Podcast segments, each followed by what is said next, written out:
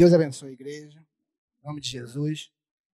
Vamos começar com uma oração, queridos, porque sei que essa noite o Senhor fará um milagre na sua vida. Toda vez que a gente se reúne em nome do Pai, do Filho do Espírito Santo, o Senhor quer agir na nossa vida e vai agir esta noite. O dia 20 de dezembro de 2020 será inesquecível para você. Eu creio, não por mim, nem por, não por estar aqui, nem por ser a Maranata, mas porque o Senhor se faz presente. Onde Ele se faz presente, cada dia é um dia inesquecível para nós. Senhor Deus e Pai, obrigado por esta noite, por estarmos aqui reunidos, Senhor. O Senhor trouxe aqueles que aprovem a Ti, Senhor. Senhor, estamos aqui em nome do Pai, do Filho e do Espírito Santo, para ouvir de Ti. Fala através da minha vida. Ó Senhor, usa-me, Senhor, conforme Tu queres. Tu sabe o que eu preparei, do que eu planejei para esta noite. Mas, Senhor, que o Senhor tenha total liberdade, que o Seu Espírito possa agir em minha vida e que de maneira que o Senhor possa trazer aquilo que o Senhor deseja que esse povo aqui reunido ouça. E aqueles, Senhor, que vão ouvir essa palavra em outro momento, em outro lugar, possam também ser abençoados, transformados e curados, não pelo, porque nós merecemos, mas por causa do Teu nome, por causa do Senhor da cruz do Calvário. Nós cremos nisso em nome de Jesus. Amém, queridos. Queridos, essa noite eu trouxe para vocês uma mensagem que o Senhor tem nos inspirado, chamado Manto de Justiça. E o texto que nós vamos refletir esta noite está em Marcos 5, 21 a 34. Vamos ter o bom hábito, vamos ficar de pé, em reverência à palavra do Senhor. Temos tempo, hoje não é quinta-feira, nós temos mais tempo para poder falar, graças a Deus, então estou mais tranquilo. Né? Então vamos ler Marcos, capítulo 5, começando no verso 21. É, tendo Jesus passado no novo barco, no barco para o outro lado, ajuntou-se a ele uma grande multidão, e ele estava à beira do mar. Chegou um dos chefes da sinagoga, chamada Jairo, e logo viu Jesus, lançou-lhes aos pés. Ele rogava com instância, dizendo: Minha filhinha está nas últimas, roga-te que venha e impõe as mãos para que a e viva. Jesus foi com ele e seguia uma grande multidão que o apertava.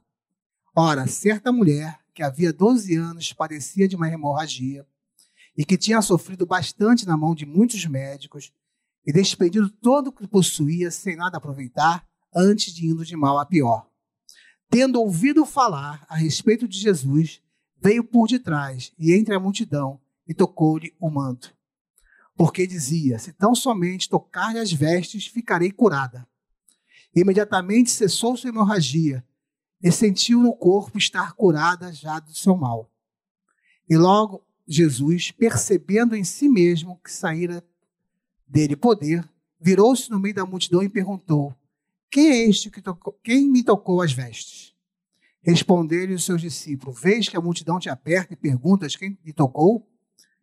Mas ele olhava ao redor para ver o que fez, isso fizera. Então a mulher, atemorizada e trêmula, côncia de que nela havia operado, veio e prostrou-lhe diante dele e declarou-lhe toda a verdade. E disse: Filha, a tua fé te salvou, vai-te em paz e fica livre deste mal. Amém. Podem sentar, queridos. Queridos, a cura da mulher hemorrágica. Os mais antigos, eu acho que se nós tomarmos aqui o tempo de evangelho de todos, daria aí um bom milênio, né? Já ouviu alguma vez uma mensagem sobre a cura da mulher hemorrágica. Mas sabe o que é maravilhoso da palavra do Senhor? Porque ela se renova cada vez que nós a lemos. Não é um livro de histórias, tá? É um livro vivo. É o Espírito do Senhor que fala através da sua palavra. Então, cada vez que ouvimos a mesma pregação, ou cada vez que lemos a palavra, ele se renova, ela fala novas mensagens para a nossa vida, ok? Então, acalme seu coração, não, não pense de novo a cura da mulher hemorrágica, mas pense o que o Senhor vai falar agora, hoje, no dia 20 de dezembro, sobre esta cura. Tá? Eu creio, Senhor, eu creio que os milagres registrados no Evangelho foram escritos para serem sinais espirituais. Assim, podemos vê-los como maravilhosas, maravilhosas alegorias espirituais. Como tudo está escrito, eles têm sempre um cunho espiritual o cunho espiritual para aquele, naquela época e um cunho espiritual para nós. Tem uma mensagem, tem uma lição a ser dada. Né? Nós podemos lembrar da cura do cego. Naquele momento, para o cego, ele estava na escuridão e veio a luz. Nos representa hoje aqueles que estavam na escuridão e quando vem Jesus recebe a luz do Senhor. E tanto outros milagres que Deus fez e quer mostrar que Ele é o Senhor, Ele é a luz do mundo, Ele é a cura, Ele é a verdade, Ele é a vida. Então, sempre que Jesus curava uma pessoa, Ele quis trazer para hoje uma lição espiritual para a nossa vida. No capítulo 4 de Marcos, temos registro da cura de uma mulher hemorrágica. Tá? Irmãos, a maneira que nós recebemos a cura, e a cura é importante, né? muitos vinham a Jesus por causa da cura, os coxos, os paralíticos, os leprosos vinham a Jesus para serem curados, mas a maneira que nós recebemos a cura do Senhor é a maneira como nós recebemos todos os milagres. É através da graça, é através do favor imerecido. A maior cura que nós tivemos para nós foi o quê? A salvação. Essa foi a primeira cura que Deus fez na nossa alma. Nos tirou da morte para a vida. E Ele quer curar sempre. Mas a cura vai sempre num favor imerecido. Nós não merecíamos a morte. E graças à cruz, nós recebemos a cura da vida. É a primeira cura que nós recebemos. E outras curas vão se acrescentando a isso, mas sempre pelo favor imerecido. Não é porque nós merecemos. Se você acha que merece ser curado por Jesus por causa do seu bom comportamento, porque você cumpre as leis, porque você é uma pessoa bonzinha, você já está indo a Jesus pela sua justiça própria. Jesus não repudiava quem ia ele com a sua justiça própria. Se a gente deve lembrar que Jesus curou milhares de pessoas. Algumas foram registradas no Evangelho. Mas entre os fariseus, os mestres da lei, não houve cura. Porque já chegavam como quem não precisasse de Jesus. Jesus veio para que estavam doentes. Quem já se achava são não precisava de Jesus. Especificamente, na, nesse capítulo 5, né, nós temos o registro da cura de uma mulher hemorrágica. Né?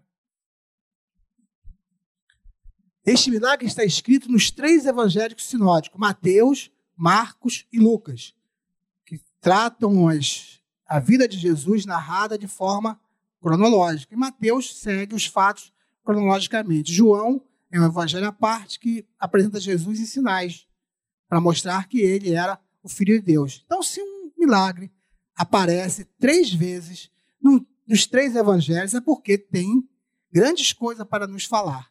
É algo que nos chama a atenção. Todos os três evangelistas registraram em seus evangelhos a cura da mulher hemorrágica. Muito rapidamente, poucas palavras, mas com uma grande lição para a nossa vida.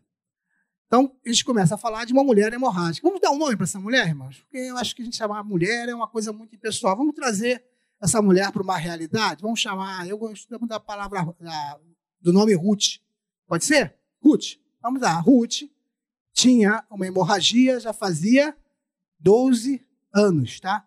E ela gastou todos os seus recursos com dinheiro com os médicos. Quando a gente lê, médico, vamos voltar lá para a época de Jesus, os médicos não eram médicos que nós conhecemos. Hoje os médicos não passam oração para você. Ele trabalha com a ciência. Mas naquela época, para a gente poder focar bem, a contextualizar, os médicos judeus eram religiosos.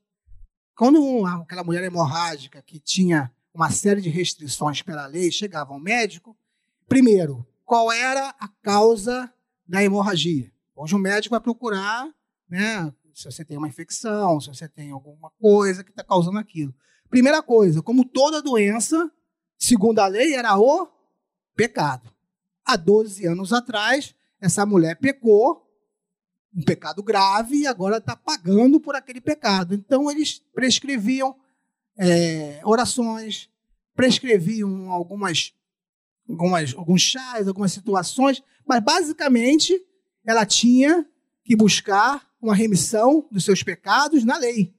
Então, eles pegavam aquelas tradições rabínicas e passavam, vamos chamar para a gente poder entender melhor, uma penitência para ela, para poder ela expurgar o seu pecado. Porque se ela estava passando aquilo, obviamente, segundo a lei, ela pecou. Essa era a crença que a lei trazia, essa era a mensagem que a lei trazia.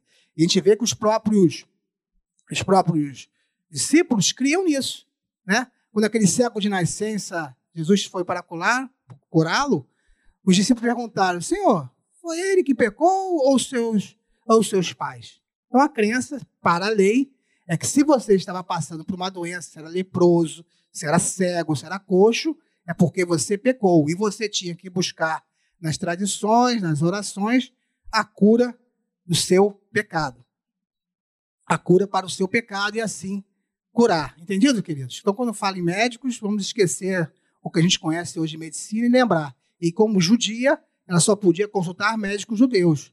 Não podia consultar um médico romano, um médico grego. Tinha que consultar os médicos judeus que só prescreviam mais orações, mais penitências, e ela ia só piorando a sua situação. Ela, a primeira coisa, queridos, que nós devemos lembrar, que ela estava numa situação difícil, desgastada, ela era totalmente segregada daquela sociedade por estar assim.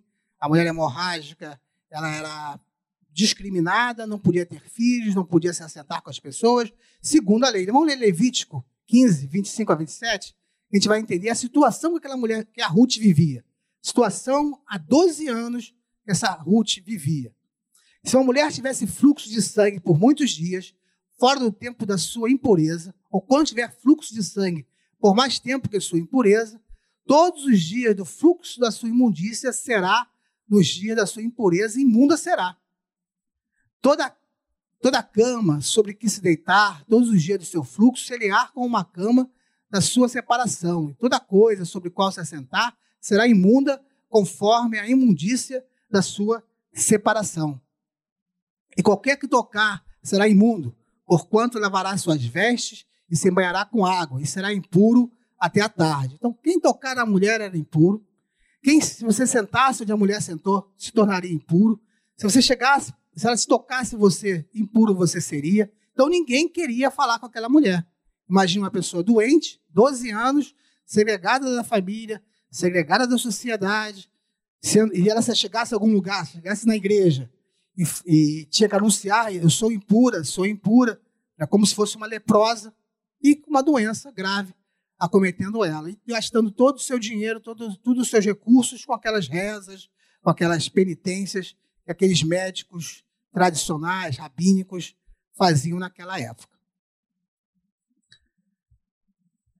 E a primeira coisa que aquela mulher é, acontece, é narrado no Evangelho, que ela ouviu. Diz que a mulher que ela ouviu a respeito do Senhor Jesus. O que ela ouvia das outras pessoas? A lei. Você pecou, está pagando o seu pecado, você é imerecedora. E as pessoas se afastavam e era lei, era lei, era acusação. Mas alguém chegou perto de Ruth Vamos supor que seja uma vizinha, chegou lá no, no muro, Ruth, Ruth, tem uma notícia para você, Ruth. Sabe quem vai passar aqui daqui a pouco? Jesus. Jesus? Quem é Jesus? Ruth não conhecia Jesus, não tinha ouvido falar de Jesus, mas alguém ouviu. Jesus, aquele que está curando os leprosos. Jesus, aquele que está dando vista aos cegos. Sabe Bartimeu, né? aquele leproso? Foi curado. Aquele Bartimeu, aquele pecador leproso, foi curado? Foi. Ele foi curado. Ele é o Messias, Ruth. Quem sabe ele não pode te curar. Uma palavra que foi levada àquela mulher segregada por uma pessoa que ouviu falar de Jesus e acendeu a fé no seu coração. Ruth estava sem esperança e uma palavra foi levada a Ruth. Para a nossa reflexão, queridos, qual a palavra que nós temos levado às pessoas? Muitas vezes nós temos levado palavras de acusação, falo de mim, falo de você, achando que aquela mulher, aquele homem, não é merecedor de tamanho presente, não é merecedor do Senhor porque ele é um pecador, porque ele é um assassino, porque ele é um estrupador, porque ele é uma pessoa ruim, porque ele te fez mal. Tá? E aquela mulher segregada ouve alguém que levou a palavra. A fé acendeu o seu coração. A fé acende o seu coração pela palavra. Quem crê, fala. Hoje estamos com a máscara, fica ruim de falar, mas nós devemos lutar contra isso, falar com máscara, sem máscara, com capacete, seja o que for. Nós temos que falar do Senhor, levar as boas novas. A fé vem pelo ouvir. Se você crê, você fala.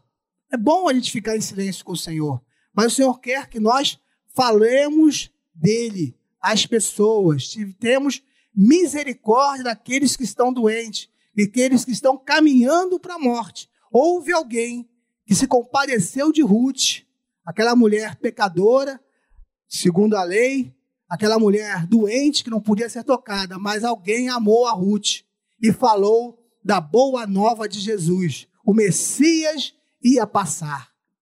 Aquilo acendeu a fé no seu coração.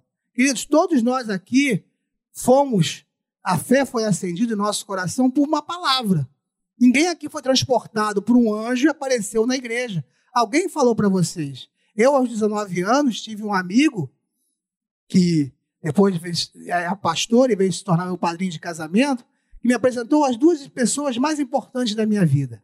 Primeiro, ele me apresentou a pessoa de Jesus. Eu ouvi dele, eu ouvi sobre o amor de Cristo, eu ouvi sobre a, a bondade do Senhor. Eu não era, eu estava no exército, não, era, não tinha, se olhando assim, eu era uma pessoa normal, sem nenhum problema, não tinha nada que, que precisasse, que eu achava que precisasse mudar em minha vida, mas ele me mostrou que eu estava caminhando para um caminho de morte, e me mostrou o caminho de vida. Ele teve misericórdia de mim, ficava do meu lado. O pastor serviu o exército, sabe como é que é? A gente cria um elo muito grande entre aqueles que estão juntos conosco. Então ele teve misericórdia de mim e falou de Jesus. E a segunda pessoa mais importante que se apresentou a mim foi minha esposa. É, ele apresentou as duas coisas mais importantes. Primeiro o Senhor e depois a minha esposa, a primo da minha esposa. Ele teve misericórdia de mim, Senhor. E me apresentou a minha esposa. Então nós temos que falar. Nós temos que ouvir a palavra. E não só falar para os outros, falar para nós mesmos. É, eu acho importante você acender a fé no seu coração com a palavra, ler, estudar, mas professar a palavra para você mesmo. É, salmo, um salmo, um versículo bíblico, que o Senhor amou César de tal maneira que deu seu filho unigênito para que todo aquele que crê, como eu, não pereço, mas tenho a vida eterna. Traga a palavra para você, fale a palavra todos os dias, para que a fé seja acendida em seu coração. Primeira coisa, acendeu a fé no coração de Ruth. Ela só pôde sair e fazer o que fez porque a fé foi acendida em seu coração. Daí começou a sua salvação. A salvação começa quando alguém acende a fé no teu coração. Nós temos no Brasil um privilégio de podermos falar do nome do Senhor sem sermos coibidos, sem sermos presos, sem sermos mortos. Não deixemos esta grande dádiva do Senhor que por enquanto ainda podemos fazer. Então não vamos vacilar, temos que pregar a palavra do Senhor e acender a fé no coração daqueles que precisam como Deus, como Jesus veio para os doentes, nós também devemos falar isso para os doentes, não para aqueles que estão são. Então, Levítico, ela mostra todas as restrições que tem aquilo e ela captou, percebeu que a chance que ela tinha era naquele momento. Jesus ia passar rapidamente. Né? Ele estava indo para a casa de Jairo, não havia muito tempo. Não dava para pensar demais o que fazer. Ruth juntou o que podia ali se desviou das pessoas e foi. Então, e esse milagre, irmãos, é um milagre muito interessante. Por isso, o Espírito Santo colocou ele nos três evangelhos, que é o único milagre registrado na Bíblia em que a pessoa teve uma atitude para receber a cura. Em todos os outros milagres, Jesus foi até a pessoa, Jesus falou com a pessoa, em alguns momentos ele tocou na pessoa, fez lama, falou com ela, a pessoa houve um relacionamento com Jesus. Você não vai encontrar nenhum outro milagre descrito no Novo Testamento em que a pessoa teve uma ação ativa do seu próprio milagre. Tá? Isso, por isso é um milagre que nós temos tanto sido pregados e temos que ter muita atenção no que ele fala, qual é a verdade espiritual que nos traz para essa noite. Então ela, ela foi até Jesus para ali receber a cura. Ela não conhecia Jesus, Jesus não pregou para ela, ela não teve numa escola dominical, ela não, não, não participou de leitura bíblica, ela apenas teve a fé implantada em seu coração por uma pessoa, aquela fé acendeu, a esperança acendeu na vida dela e ela foi até Jesus. Ela simplesmente foi, não medindo a consequência dos seus atos. Ela sabia que se fosse pega, ela poderia ser apedrejada, ela poderia ser morta, mas era a única esperança que ela tinha. Então ela recebeu a cura ativamente, ela iniciou a própria cura. Por que isso está registrado? Qual é a verdade espiritual que nos traz para os dias de hoje? Nós não temos mais Jesus aqui fisicamente. Nós temos o, a unção do Espírito Santo. Por isso nós devemos iniciar nossa própria cura. Por isso que quinta-feira nós oramos pelos enfermos. Por isso que você ora na sua casa. Você não tem Jesus, você tem a unção do Espírito Santo. Ele está aqui. Você pode tocar na unção do Espírito. Então, Jesus está mostrando, o dia que não estivesse mais presente, você, primeiro, acende a fé no teu coração. Muitas pessoas, queridos, levantam a mão durante os cultos. Porque o vizinho levantou, vamos orar por cura, vamos, mas não tem a fé no seu coração que tudo vai acontecer. Faz aquilo ritualmente. Mas primeiro, acenda a fé no teu coração, acenda a fé que o Senhor quer curar e o Senhor vai curar. E quando você levantar a mão, faça como aquela mulher. Você vai tocar na orla dos vestidos de Jesus. Então, ele iniciou a própria cura, o Senhor, a princípio, nem percebeu que ele tinha tocado na orla do seu vestido e dali tinha sido um milagre acontecido. No momento inicial ele não percebeu, depois é que ele veio perceber. Então, o único caso registrado no Evangelho. Isso nos traz hoje. Nós devemos iniciar a nossa própria cura. Cura espiritual, cura material, cura no nosso corpo. Uma cura se inicia com você. Primeiro no seu coração, quando o Senhor aumenta a sua fé com a leitura da palavra, com oração, com estar junto com os irmãos. Está aqui, queridos, num culto, aumenta a sua fé. Em casa, é muito bom você orar, deve orar, deve estar se ajoelhando perante o Senhor, mas orar em congregação é uma outra unção. É, se depois de ouvir esses louvores tão, tão importantes, tão, uma letra tão substancial, tão relevante, como o nosso pastor fala, não tem como não acender a sua fé. Se você estiver ligado no Senhor, agora a sua fé está acesa. Depois que sua fé estiver acesa, você pode tocar no Senhor, que o Senhor não deixará você sair daqui da mesma maneira que entrou. Tá? Interessante é narrado que ela tocou na orla das vestes do Senhor. O, como todo hebreu, mestre da lei, o Senhor usava um grande véu. Depois. Esse aqui, ó. O Senhor usava um véu. Esse véu chama-se talite. Tá? Ainda hoje, se você for em Israel, ou se você visitar uma sinagoga, todo judeu, ao orar, ele usa o talite. No talite tem essas bordas, tá? Essas franjas. Eles não usam porque resolveram fazer um pano de linho para orar, não. Isso está conforme as palavras do Senhor. Números 15, 37 a 40. Então, o talite, tá? Quando você vê um judeu vestido com aquele véu, e, e os mestres usam os véus, o véu grande com a borda, com as franjas, Saiba, o nome daquilo é talite. Eles usam porque o Senhor assim determinou na lei. Números 15, 37 a 40. E falou o Senhor a Moisés, dizendo: Fala ao filho de Israel e diz-lhe: Que nas bordas das tuas vestes façam franjas, pelas suas gerações, e as franjas das bordas ponham um cordão azul. E as franjas vos serão para que, vendo-as, vos lembrei de todos os mandamentos do Senhor e os comprais. E não seguireis o vosso coração, nem após os vossos olhos pelas quais andais, vos prostituindo, para que vos lembrais de todos os meus mandamentos, e todos os cumprais, e santos sejais, e santos sejais a vosso Deus. Então, o uso do talite simbolizava a unção do Senhor. Tá? E Jesus, como mestre da lei, ele usava um talite bem parecido, bem parecido como está aqui na figura. Tá? Então, as quando uh, fala no Evangelho que ele tocou as bordas, ela tocou essa parte de baixo.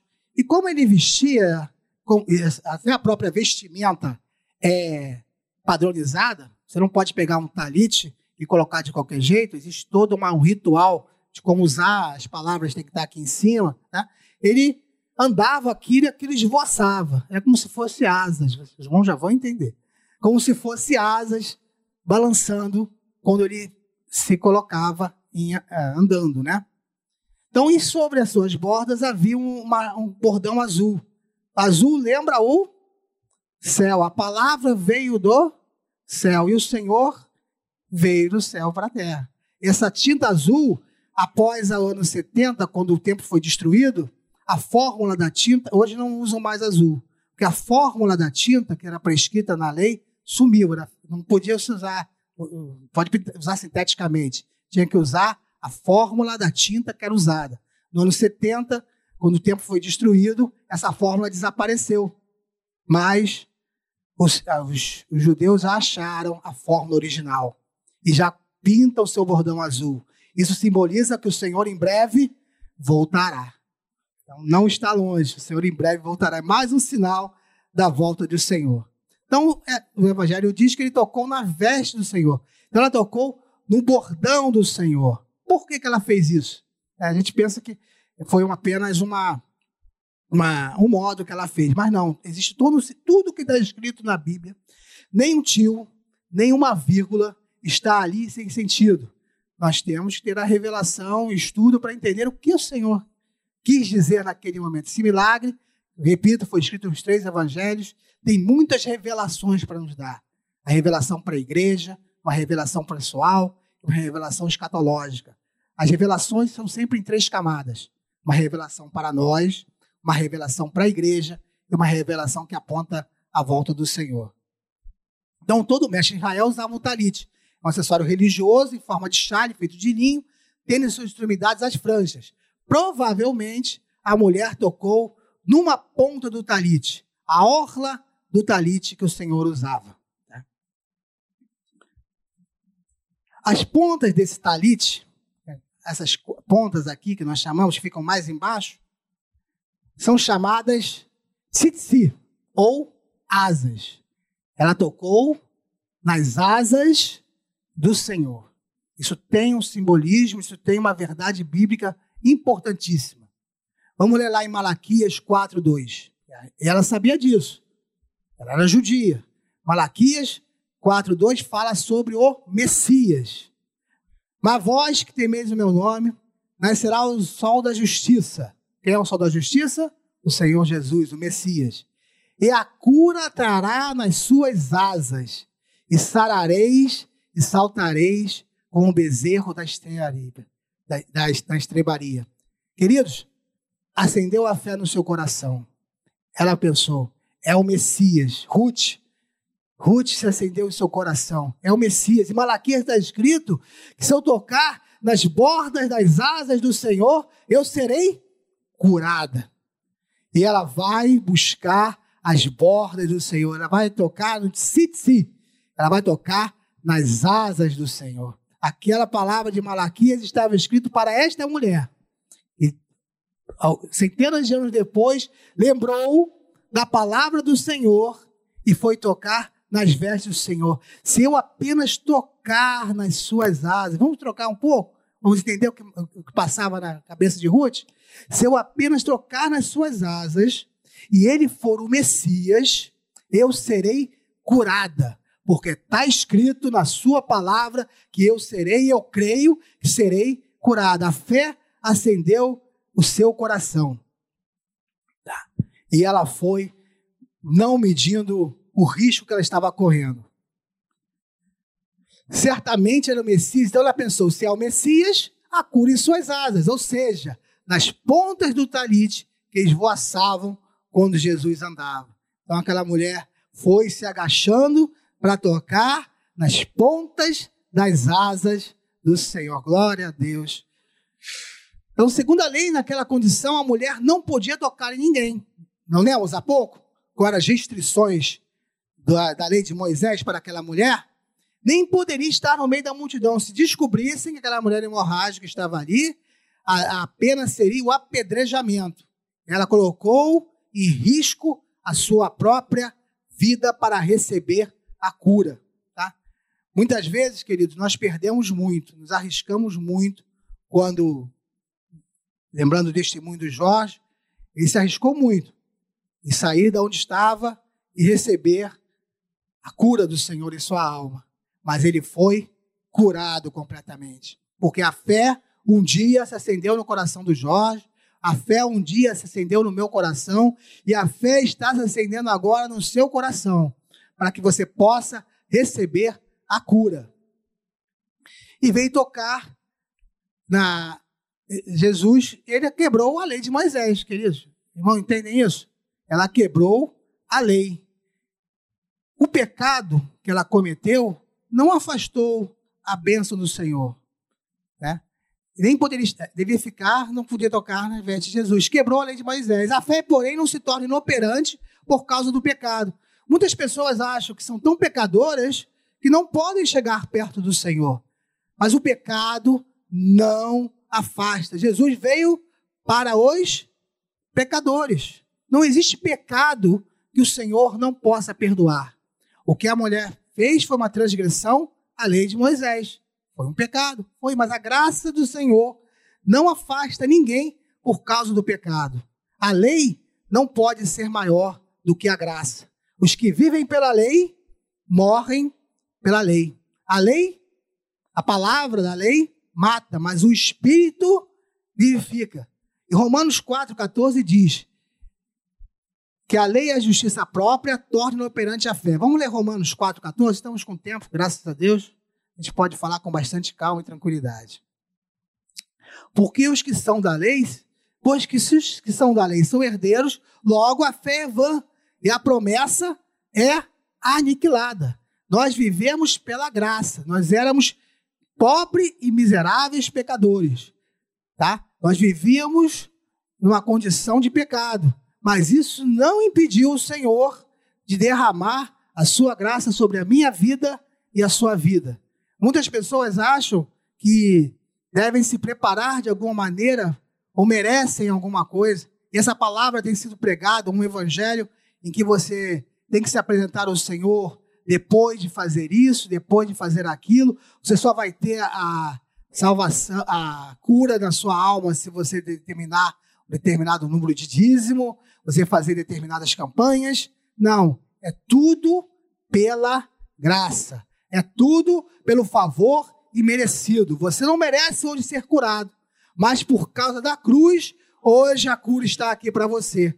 A doença que está em você foi levada na cruz do Calvário. As nossas doenças, os nossos pecados foram levados na cruz. É a grande, o grande milagre da, da troca da troca do Calvário. Levou, Jesus levou a nossa pena sobre ele, levou os nossos flagelos que nós merecíamos sobre ele. E o que era dele passou para nós. O manto de justiça que era dele, hoje cobre você. Hoje, o talite do Senhor, o seu manto está sobre você.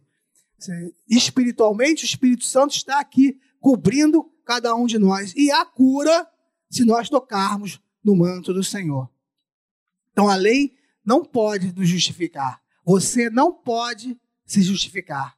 Você não pode fazer nada para merecer. Se você faz alguma coisa para merecer, você já não anula a graça. A graça é isso. E quando recebemos a graça, queridos, né, e a graça não é uma, um cartão para você pecar, muito pelo contrário, quando você percebe a tamanha graça que teve, você quer sempre fazer a vontade de Deus. Você quer sempre cumprir os mandamentos que o Senhor deixou. Ele deixou pouquíssimos mandamentos. Qual foi o principal mandamento? É, devemos lembrar que não existiam só dez mandamentos na lei. Eram mais de quase 380 e poucos mandamentos. Ninguém conseguiu cumprir a lei. Somente o Senhor.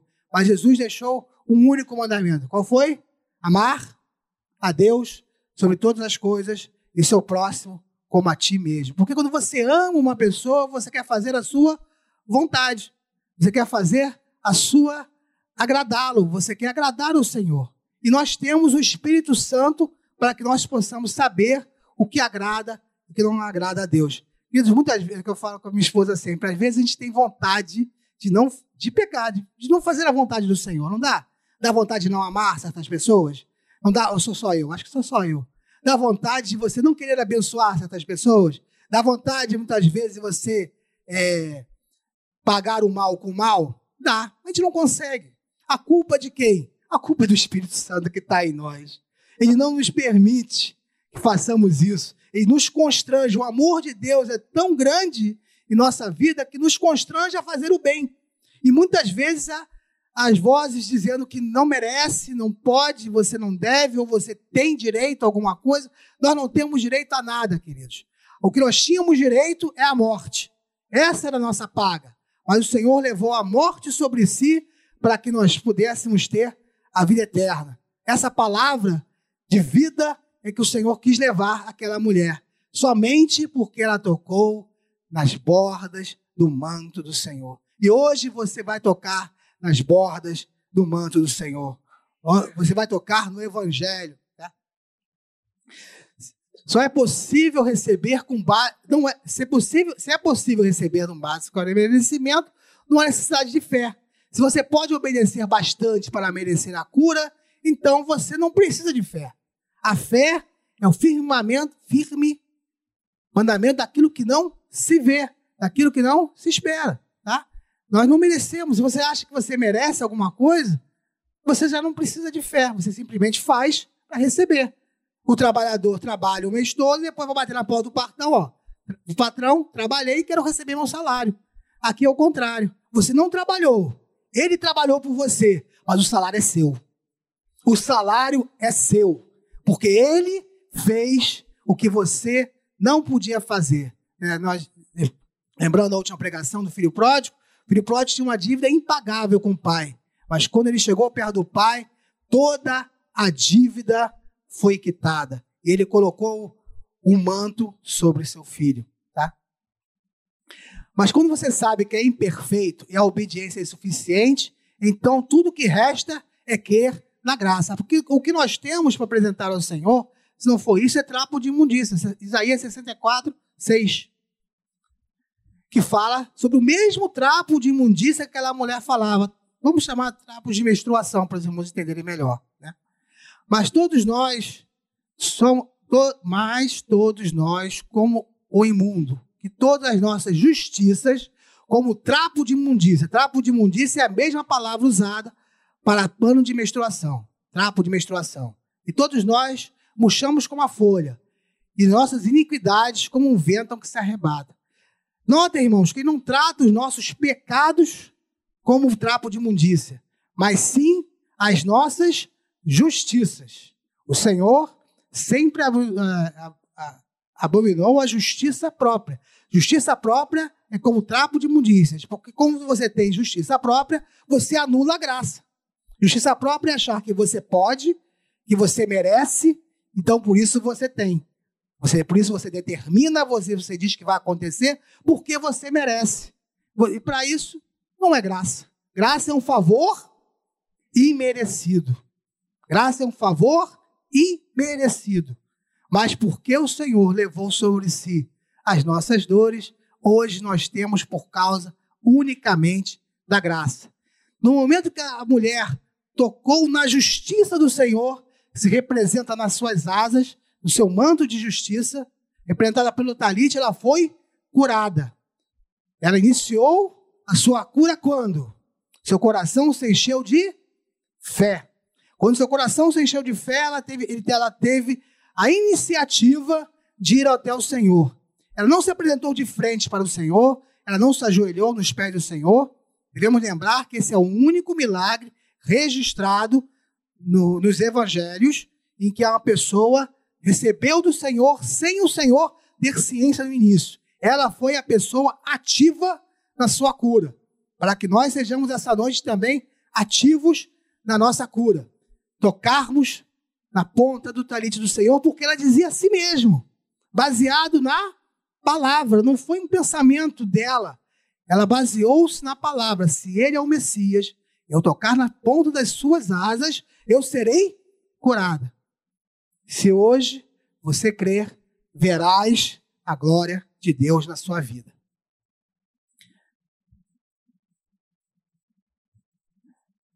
O Senhor está vestido com seu manto de justiça e veste de salvação.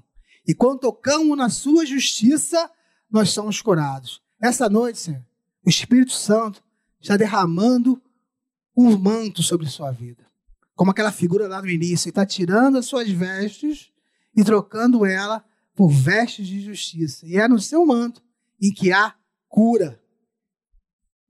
E quando o Senhor sentiu a sua que dele saiu virtude, a mulher ali estava calada, não falou nada, mas ela sabia, a palavra diz que ela sabia que em si que já estava curada. Ela sentiu a cura do Senhor. O Senhor não a tocou, o Senhor não falou com ela, mas a cura do Senhor saiu da ponta das suas asas. Aleluia.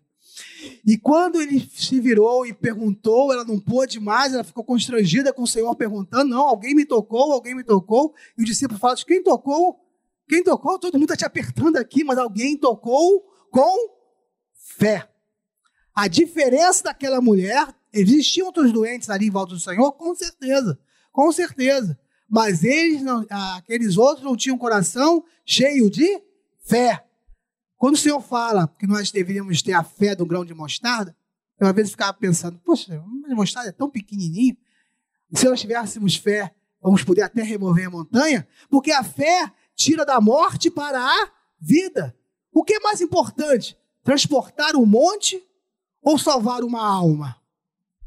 Uma alma não tem preço, queridos. Por isso que o Senhor falou: se tiveres fé do tamanho mortal, do imortal, dirás ao monte, ou você dirá uma pessoa que o Senhor salve e aquela pessoa vai sair da morte para a vida. E essa fé é que nós temos que incutir em nosso coração e no coração de outras pessoas. Essa palavra que nós temos que levar.